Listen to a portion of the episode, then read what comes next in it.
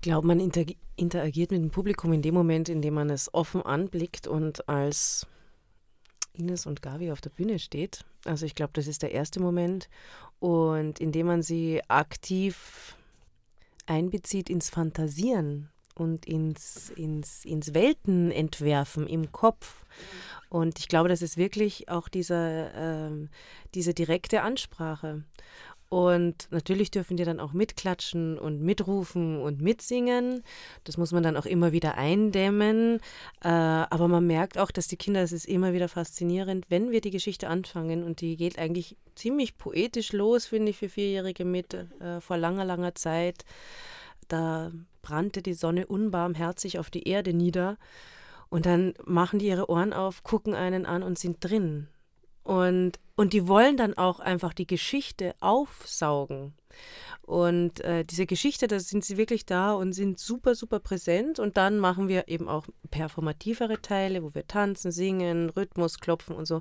Und da machen die auch mit und schreien Juhu und freuen sich. Und ähm, genau, und in diesem Sinne machen sie mit. Sie sind einfach wirklich aktive Zuhörer, aktive Zuseher.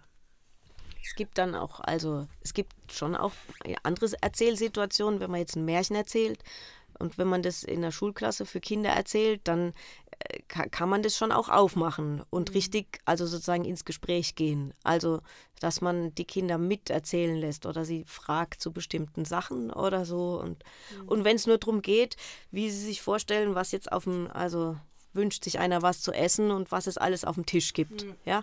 Oder pff, wie die Prinzessin aussieht oder wie auch immer. Also das bleibt einem selber überlassen, wie weit man das aufmacht, wie viel sie miterzählen dürfen und wann man wieder sagen muss, so jetzt für sich selber sagen muss, so jetzt muss ich die Geschichte weiter erzählen. Das ist ein bisschen so Stop and Go. Also die Kinder können mit beschreiben, was passiert und dann erzählt man weiter. Oder man fragt auch manchmal, ja, wie, wie könnte es weitergehen, dass man nach einer, Lö also wenn es ein Problem gibt in der Geschichte, wie könnte die Lösung sein? Was muss der Held jetzt machen oder die Heldin?